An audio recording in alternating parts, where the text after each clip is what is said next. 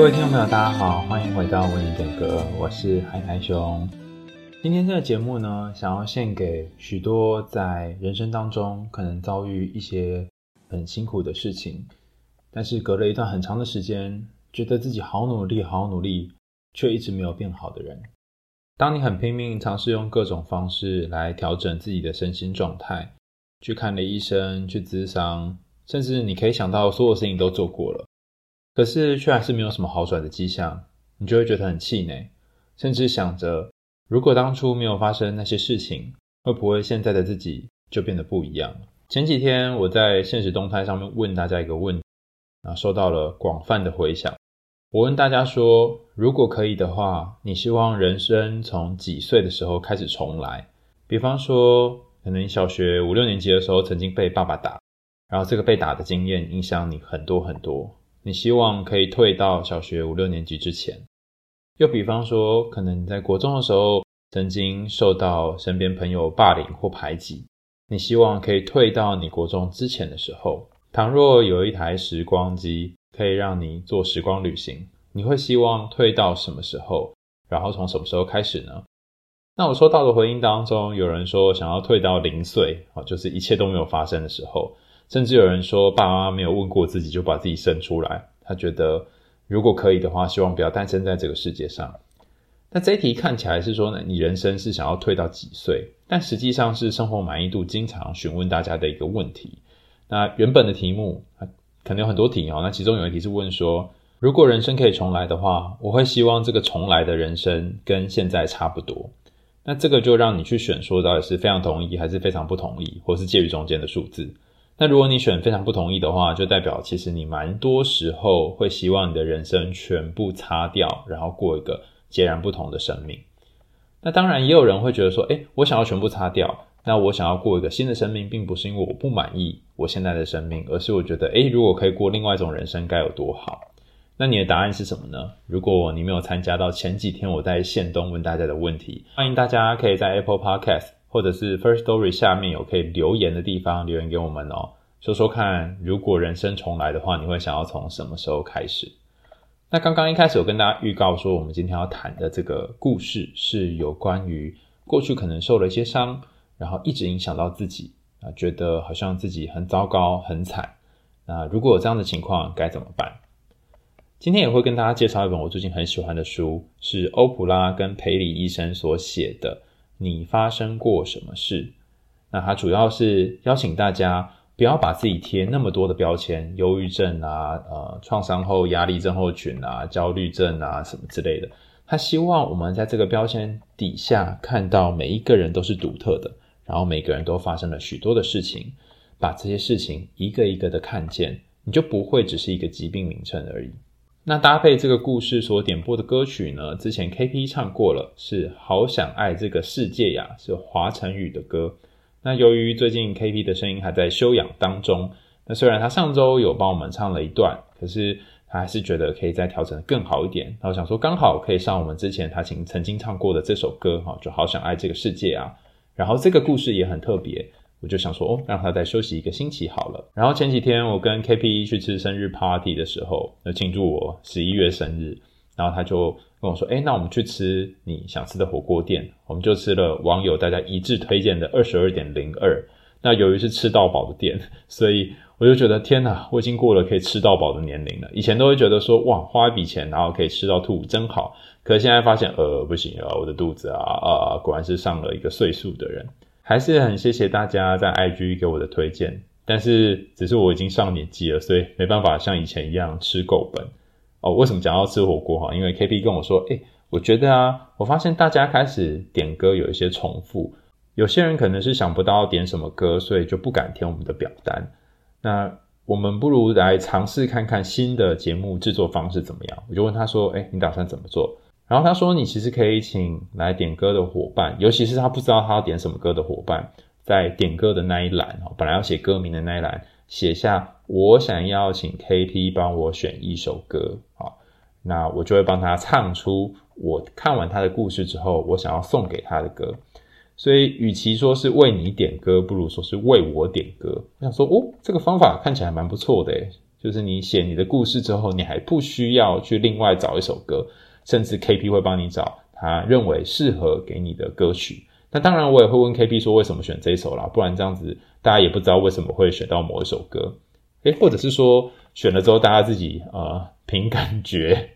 投射看看 KP 为什么会选这首给你。总之，十一月以后节目会有一种新的形态来呈现给大家。你还是可以点播你想点的歌啊，就在点歌那栏打入你想要听的歌就可以了。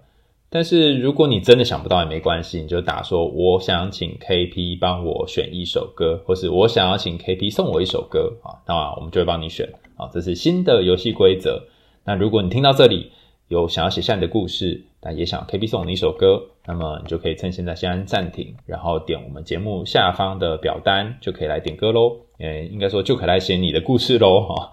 好，前面开场了这么久，我们稍微调整一下彼此的呼吸。我们来听听今天写信来的这个伙伴他的故事。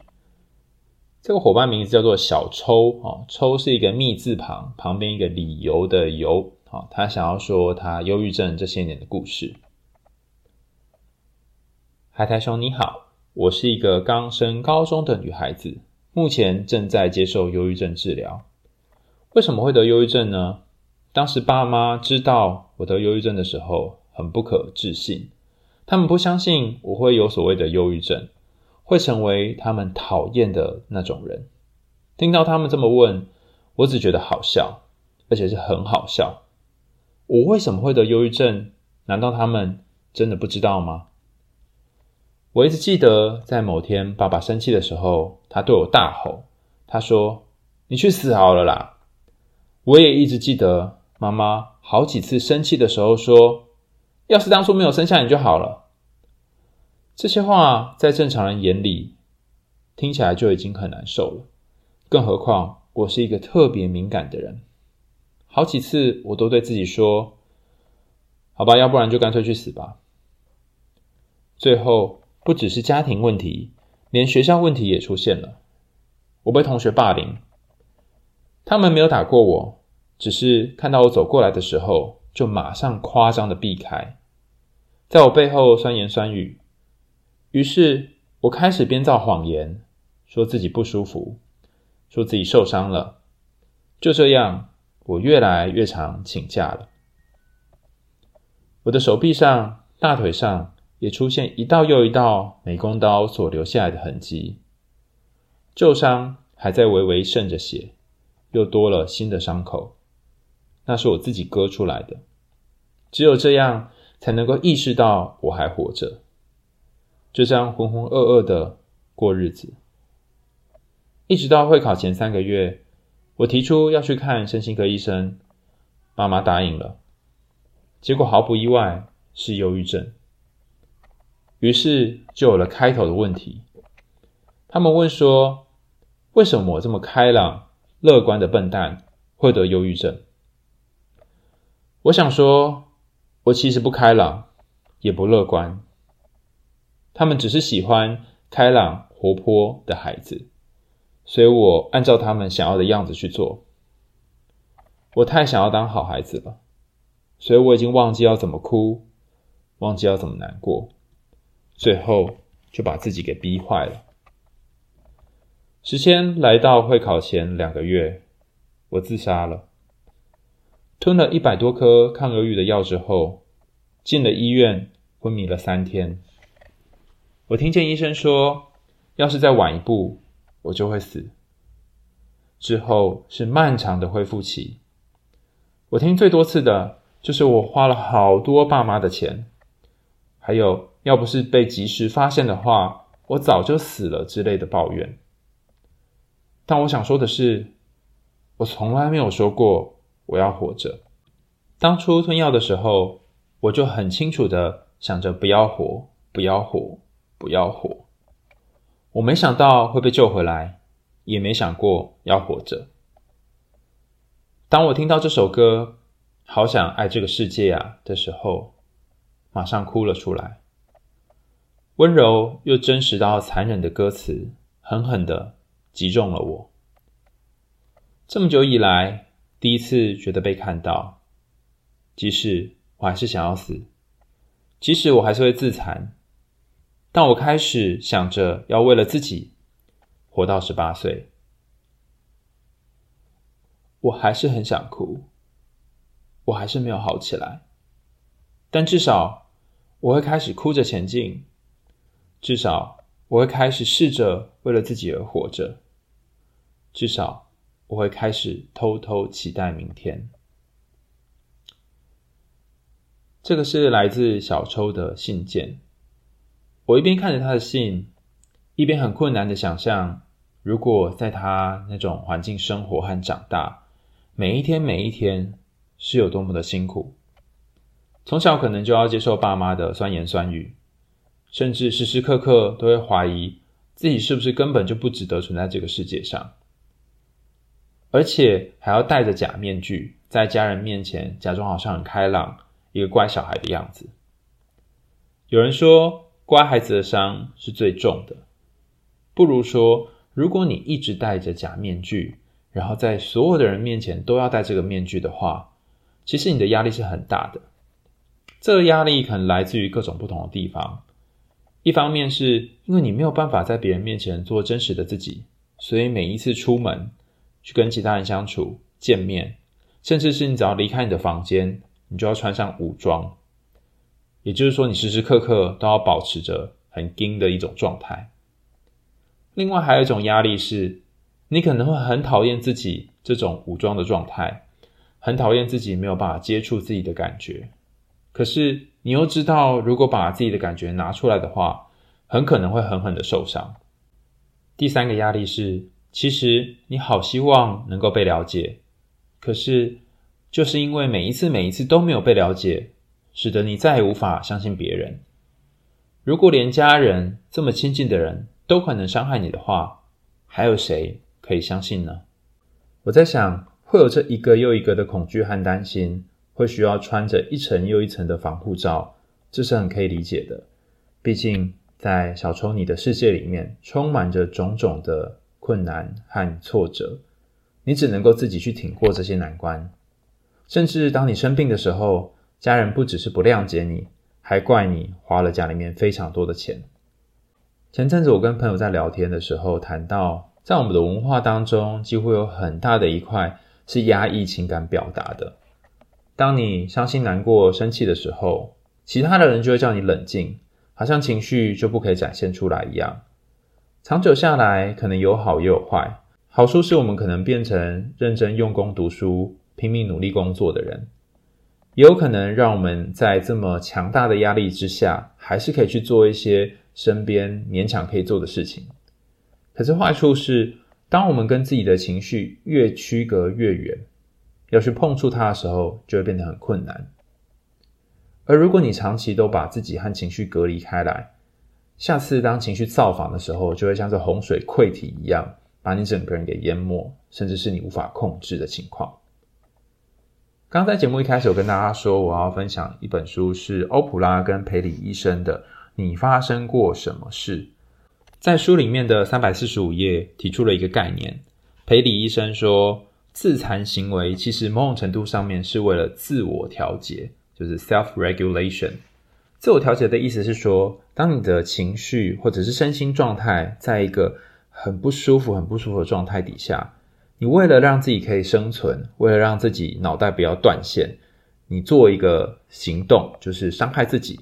把你的感受从大脑切换到身体的感觉上。也就是，为什么有些人在伤害自己之后，他的情绪就稍微稳定下来了？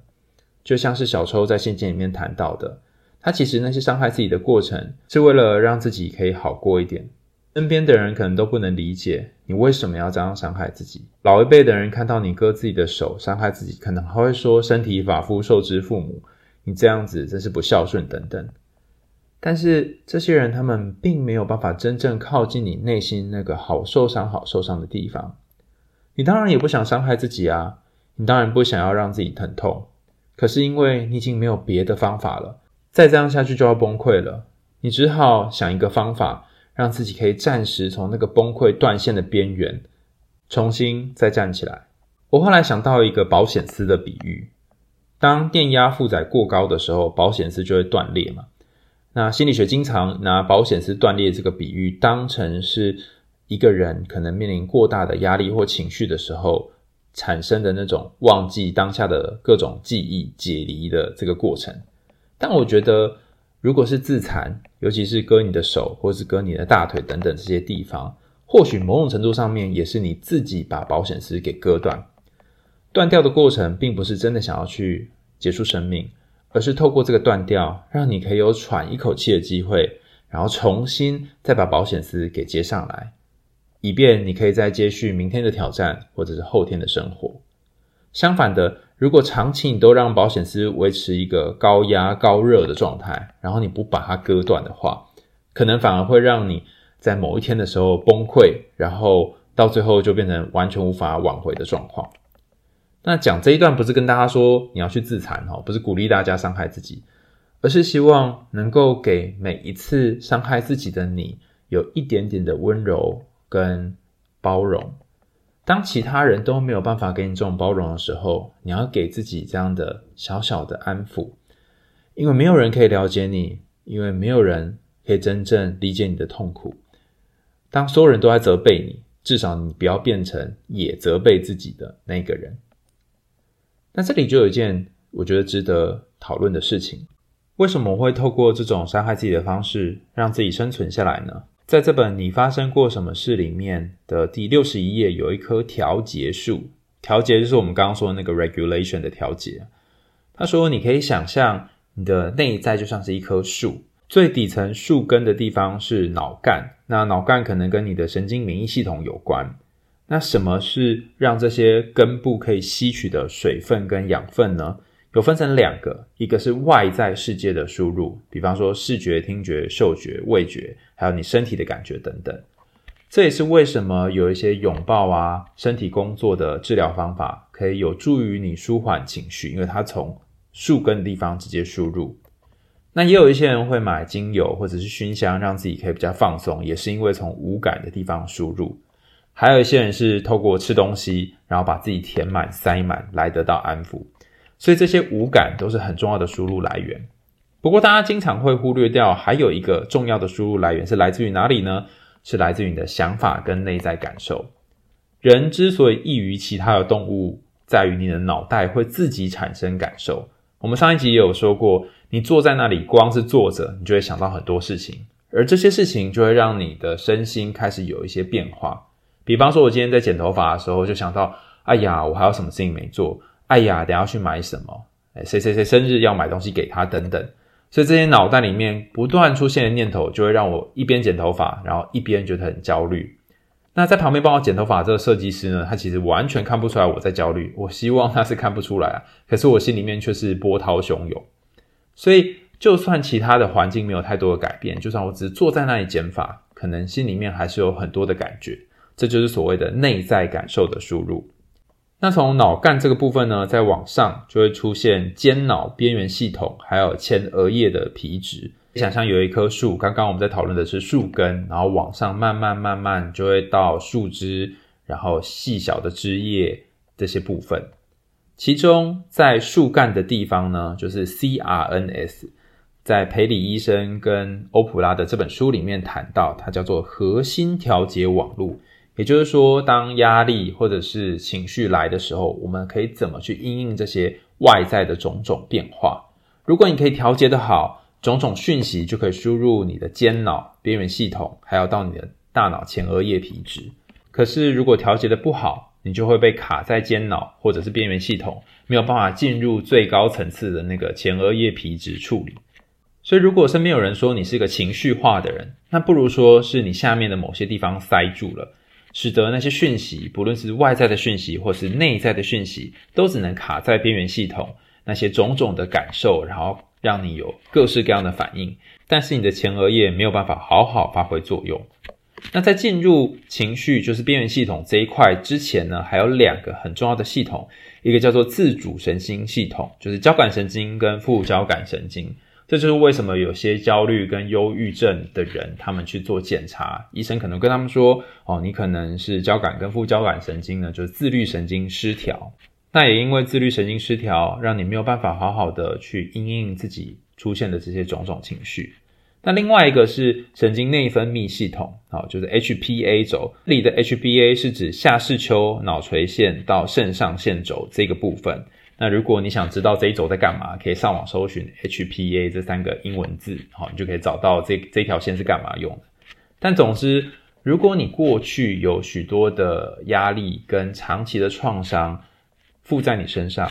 那么你就有点像是吸水不良的一棵树，它可能会卡在间脑，它可能卡在边缘系统，没有办法上到皮质。所以，当你吸取资讯，不论是你内在自己给自己的感觉跟资讯，或者是外在给你的这种种感受的时候，你总会用一些很直观的方式去反应。这个直观可能是用情绪化的方式应对，或者是反射性的应对。例如，你看到一些呃可能有点恐怖的地方、黑黑的地方，就直觉性的闪走。那你没有进入前额叶做处理，大部分人遇到恐惧或者是压力过大的情况，都会这样子因应没错。但如果你是这个大脑已经太敏感了，这也太敏感的意思是说，它的这个通路呢没有长得很好，在最一开始的地方就被挡住了，有任何刺激进来就被挡走，刺激进来就被挡走，那么前额叶就几乎没有运作的空间。如何让你的前额叶可以好好运作呢？在心理治疗上面有非常多的方法啊。不过，在这本书当中，他提出了一个重要的概念：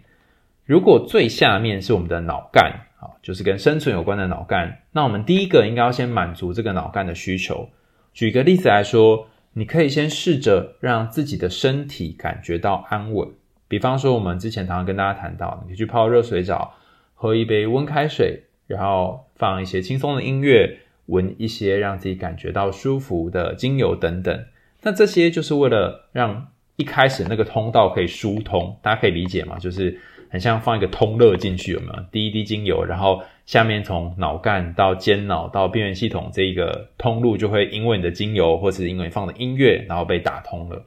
那打通之后，再慢慢可以往上，你的大脑就会比较清楚知道，哦，原来这里有其他讯息可以进来了。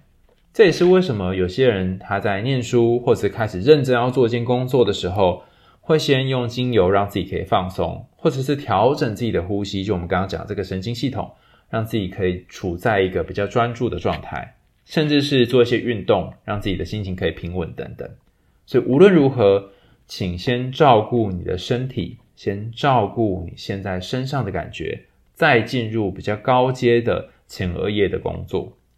如果身边人总是说你不理性，那么或许并不是你不理性，只是因为在前面就把这些反应做完了。所以当你可以让自己安稳下来，那前额叶就可以好好的开始工作。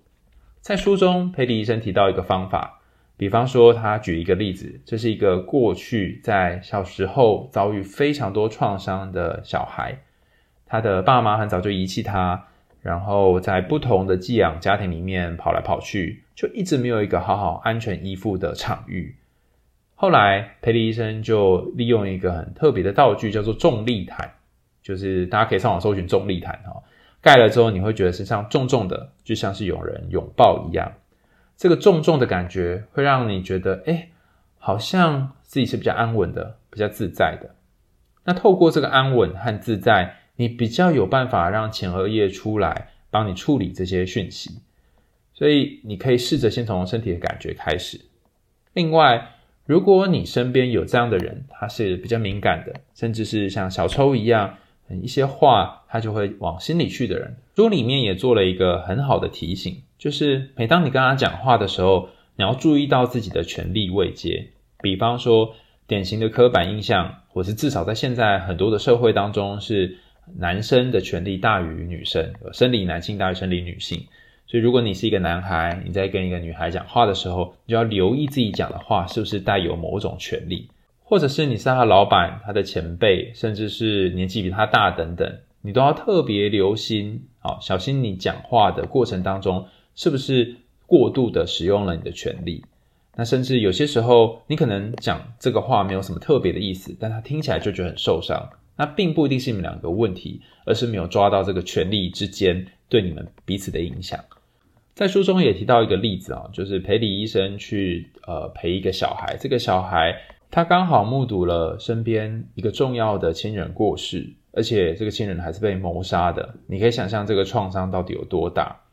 但是他必须去收集这小孩有关看到的一些证据等等。于是他一开始花了四个小时左右，试着跟这个孩子靠近。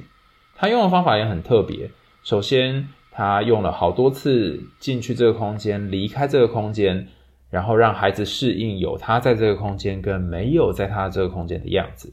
并且一出现的时候就跟孩子自我介绍说：“我是培理医生。”好，那因为妈妈发生了一些事，家里发生一些事情，所以来这里，然后跟你说话这样。总之就是要跟他说明你的来意，还有你是谁，降低他不安的感觉。那在过程当中，他也适时的把这个权利给小孩，比方说，呃，可不可以跟你借这个小车车来玩？然后询问孩子的同意。到治疗的后期，也其实也没有很后期多久啦，就是大概四个小时之后，孩子竟然主动跟他说：“我带你去看我最厉害、最厉害的玩具。”所以从这里就可以开始发现，他们两个已经慢慢建立好关系了。在建立了关系之后，就比较能够去谈跟这个创伤有关的感觉，还有当初目睹的种种过程。当然，在谈的时候还是有很多的焦虑跟担心，然后小孩也有出现紧张的状况，但至少能够娓娓道来，然后把事件说得清楚，就是前额叶已经开始运作了。所以，当你跟朋友在聊天，或是你跟身边的伙伴在谈他最近发生的事情，然后他有很多情绪的时候，不要太快的就去。讨论这件事情该怎么做，或者是进入理性的思辨过程，因为你会发现整个过程非常辛苦。他除了无法听进你讲的话，他说出来的话本身也是语无伦次的。同样的，我想跟小抽说，在你从小一直到即将升高中的这段人生路途当中，一定受到了非常多的委屈，不论是爸妈对你大吼，讲一些伤害你的话，在学校被同学霸凌跟排挤等等。这每一个每一个都是很难度过的关口，但你一直以来都很勇敢，你自己去面对这些种种的问题，甚至你试着在其他人面前当一个乖孩子，可是他们却没有看见你心里面真正受伤的地方。到后来，你已经受不了了，选择结束自己的生命，而且被救回来这件事情也不是出于你自己自愿的。但我看见你有一个很棒的地方在于。虽然你曾经跟自己说你不要活了，不要活了，但听到这首歌以后，你开始有找到了一点点力量，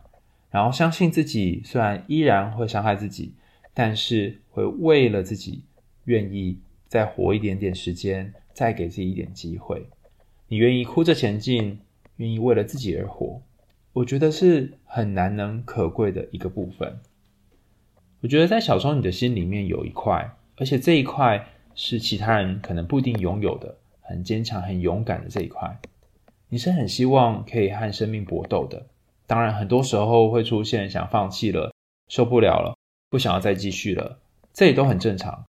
可是，尽管在这么强大的压力之下，你还是给自己一点点希望和曙光，然后试着去走这么一点点路。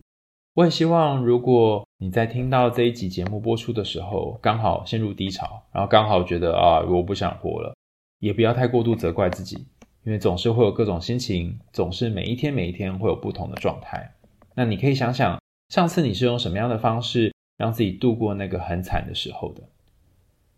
在这本书的第七十七页提出了一个很特殊的概念，叫做田庄奖赏桶。它长得就像是一个水桶一样，就是小时候如果大家有在打扫教室的时候会提的那种水桶。然后从水桶的下方到最上方，你可以填装不同的东西。作者在书里面谈到，启动大脑的关键神经网络，可以制造出愉悦或者是奖赏的这个感受。那这种感受呢，可以透过各种方式启动。启动之后可以解除一些压力，比方说用酒精啊，用食物啊，用节奏啊，歌曲啊，和别人聊天，人际交流，甚至是投入一些让你花很多时间跟精力在上面的事情。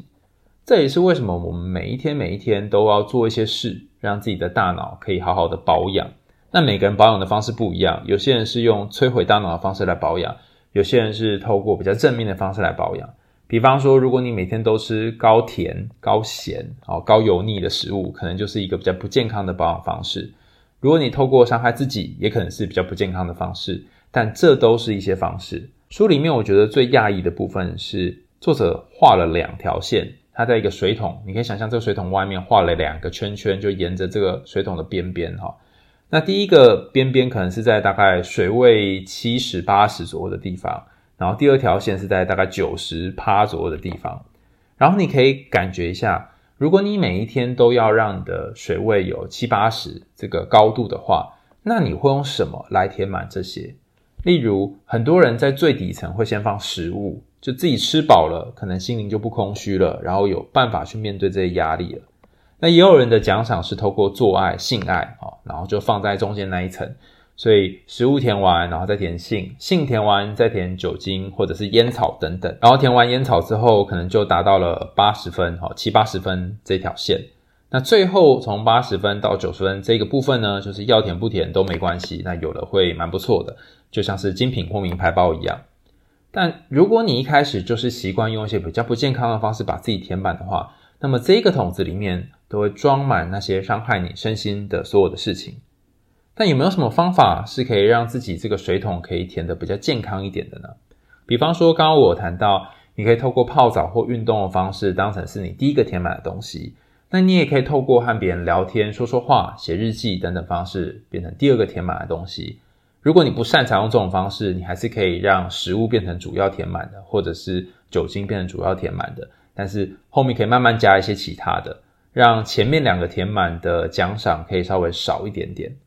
另外，我觉得书中提到一个最厉害的东西，叫做信念。其实信念也可以当做填满水桶的一个部分。那讲信念好像有点模糊哦。举一个例子好了，前几天我去 King 的朋友那里，他帮我做了一个西塔疗愈。因为我对灵性的了解非常有限，然后我又是个麻瓜，所以过程当中他谈到的一些比较玄幻的部分，实在是我不太能够理解那是长什么样子。可是我印象非常深刻的是，他在最后用一些正面的句子来帮我取代那些原本负面的句子。那我觉得这就比较像是认知行为治疗里面常常谈到的，你可以把一些非理性的信念稍微改成一些比较合时宜的信念。那我一开始觉得说啊，我就是没有办法正面思考啊，叫我正面思考。可是后来发现，诶，好像试着去思考看看也是一个做法。举例来说，我可能有个想法是，我是一个不值得被爱的人。然后每次有这个想法出现的时候，就像是一个负面的磁铁一样，会把所有的想法通通吸进来，然后你就会把自己陷入一个很大的黑洞里面。可是当你把这句话稍微做一点转换，从“我就是一个不值得被爱的人”改成“我是个被爱的人”的时候，而且你要把它念出来哦。如果没有人在旁边的话，你可以试着念出来看看。那你的这个想法就会因为你念出来，开始有一些小小的转变。包含你念了，你自己听到了，然后你试着再把它多念几次出来，它有点像是自我催眠哦。但是催眠的过程当中，因为你听到了，它也是一个外在的刺激嘛，所以有点像是关心自己、爱自己的方式，然后给自己一点呵护。一开始我就问我那个朋友说：“诶，那万一我说了我是值得被爱了之后，后面心里面又出现了假的啦、骗人的啦，哦，怎么可能呢？你怎么可能值得被爱呢？这些种种的自我质疑。”那该怎么办呢、会不会不说这些正面的句子还好，一说之后，所有后面那些负面的反驳都排山倒海而来？那我朋友就跟我说，如果我发生这样的事，那也没有关系，因为一开始你的身体还不适应，一定会出现一些反驳的声音，但要给自己一点点时间，甚至当反驳的声音出现的时候，你要谢谢他，因为他也是生命当中你很重要的一部分。有这些反驳你的声音存在，有这些让自己觉得战战兢兢的声音存在。他们也可能让你完成了许多没有他们你就无法完成的事情，比方说在死线前交出一些东西，比方说获得同事、上司的赏识和信赖等等，所以他们也很重要。所以当这些声音出现的时候，可以谢谢他们。只是每一次、每一次，你还是可以用这些正面的语言来安慰自己或照顾自己。那倘若你真的觉得念起来很卡，你也改成比较温和一点的版本，比方说。我有时候的确是不值得被爱，但有时候值得被爱。然后你可以找一些证据，例如今天早上我去买花的时候，阿姨多送了我一朵花。那不因为我是谁，只因为今天刚好跟她有缘分，所以今天她就用一朵花的缘分来爱我。那你也可以找一些其他的证据，比方说你的朋友可能为了你在风雨交加，甚至你确诊的时候，特别帮你送药过来。那是因为你是一个对他来讲很重要的人，等等，找一点点证据，那这些证据，当然你有可能继续反驳他啦哈，但是至少就有一些些证据了，而不是只是好像很脑补的说自己很厉害，自己很棒，好，自己很值得被爱而已。所以整个总结来说，就是你可以给自己一些正面的句子，这些正面的句子不一定能够很快的扭转你的负面思考，而且它有可能会引起一些你的自我批评跟责备，但也没有关系，给自己一点时间，并且谢谢那些责备的声音，然后给自己一些证据来证明那些正面的句子的确是有存在的可能性，然后调整一下你对自己用的这些正面句子，然后找到一个你可以接受的句子。比方说，我后来找到比较适合我的句子是，因为我很容易紧张嘛，我就说不用紧张也可以完成事情。后来觉得，嗯，这样好像有点困难，所以我改成有些时候不用过度紧张，还是可以完成事情，还是有点困难，所以我最后就调成有些时候不用过度紧张，还是可以做好一些事情，加了非常非常多的呃一些频率词之类的。可是可能也因为这样，让整个句子变得比较和缓一些，然后那些反驳、批评的声音就不会那么剧烈。今天跟大家分享的这是小抽的故事，我觉得他很勇敢，把自己和死亡搏斗的这整个过程记录下来，然后跟我们分享他听完这首歌《好想爱这个世界》啊，心里面的种种感受，以及被这首歌感动的部分。如果你听完这首歌也有想要回应他的，或者是有想说的话，欢迎大家在下面留言给我们。然后我们在节目一开始有说，最近我们开始转变新的一个进行方式。如果你想说自己的故事，可是暂时找不到适合这个故事的歌曲，或者是你想点播给自己，但是最近都没听什么歌，那你可以在点播歌曲的那一栏写说，我想要 KP 送我一首歌。那 KP 就会从他脑袋里面歌单当中看着你的故事去挑首歌送给你。然后你可以想想，诶，他为什么要送你这首歌？还要送你这首歌之后，你内心的感觉是什么？当全世界都不爱你的时候，甚至当你自己都怀疑自己是不是值得被爱的时候，那还有为你点歌在这里，可以为你点一首歌，为你这个值得的人、值得被爱的人点一首歌。我们今天的为你点歌就要这里告一个段落啦。感谢大家收听，也拜托大家在 Apple Podcast 上面帮我们留言或者按五星好评，动动你的小手指，让我们有持续往下做的动力。我们为你点歌，下次见啦，拜拜。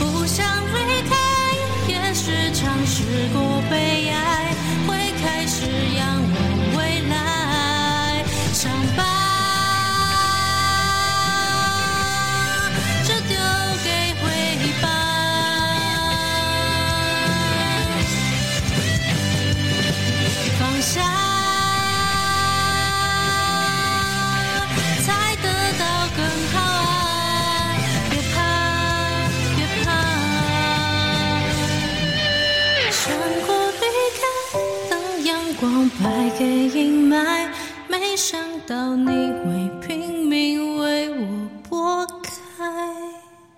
曾想过离开，却又坚持到现在，熬过了那些旁白，那些姿态，那些伤害，不想离开。当你的笑容绽开，这世界突然填满色彩。